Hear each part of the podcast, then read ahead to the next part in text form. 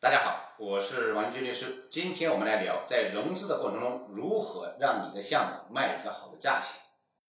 简单来说，就是我如果要融资了，我要给投资人股权，那么我要给他多少股权？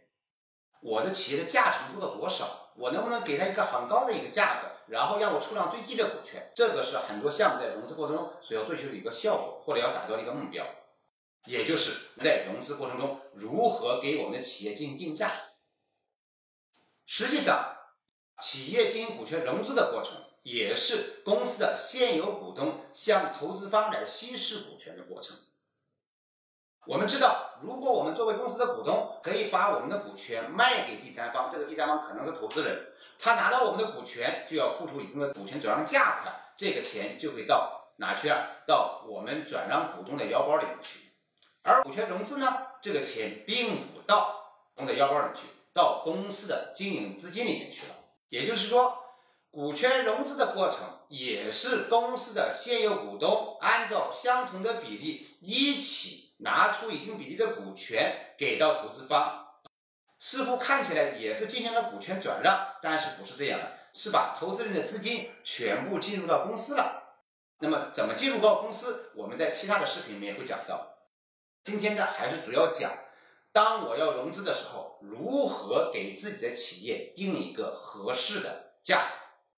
一方面，我们价格定的太高了，会把投资人吓跑；定的太低呢，又怕自己吃亏。所以，如何定价是很多项目在融资过程中非常头疼的一个问题。我把它总结了几个方法，比如说有收入倍增法、利润倍增法、精品类比法、成本核算法、投入倍数法。头脑风暴法等等，都是我在实践中根据项目融资、项目投资经验总结出来的非常实用的方法。今天讲三个方法。第一个方法呢，我们把它称之为收入倍增法。比如说，我是一个公司，我要融资了，我今年的营收是五千万，那么我五千万的营收，我公司的价值应该做多少呢？是按照五千万来算呢，还是按照两千五百万来算呢？其实都是不对的。通常的做法是按照我们收入的一定倍数来计算，一般按照五到八倍来作为企业的定价。也就是说，你这个企业的价值可能是二点五个亿，也可能四个亿。那么，是不是这二点五个亿或者四个亿就是我们这个企业准确的市场定价呢？也不是。实际上，收入倍增法只是一个基本的计算方法。我们需要根据这个企业的商业模式、核心竞争力、团队的情况。在这个市场里面，跟竞争对手相比，你处于什么样的位置来综合来决定。那么还有另外一种方式，就是利润倍增法。我们一般都知道，上市公司在上市的时候，它的市值怎么来算呢？我们听说有二十倍的 PE、五十倍的 PE、一百倍的 PE，甚至两百倍的 PE，都是指它利润的一定的倍数。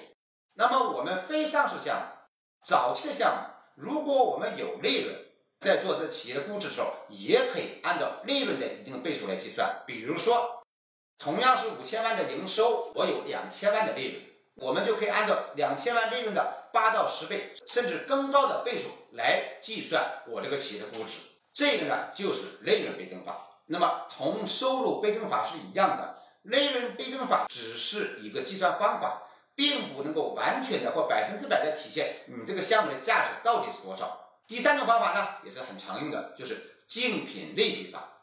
实际上，我们大多数的项目在融资的时候，你都会发现，其实都有跟你相同的项目或者相类似项目，它在市场上已经拿到融资了。那么我们该怎么办呢？我们就可以看一下，它处于跟你相同的阶段，比如说也是天使轮或者也是 A 轮，它 A 轮的时候估值是多少呢？人家的估值是十个亿，你就可以看一下，如果你也做 A 轮的融资。你跟他之间的差别是什么？你跟他之间的竞争优势是什么？你的优点在哪？你的缺点在哪？综合到一起来考量，说我其实会做的比他更好，所以呢，我的估值可以高于十个亿。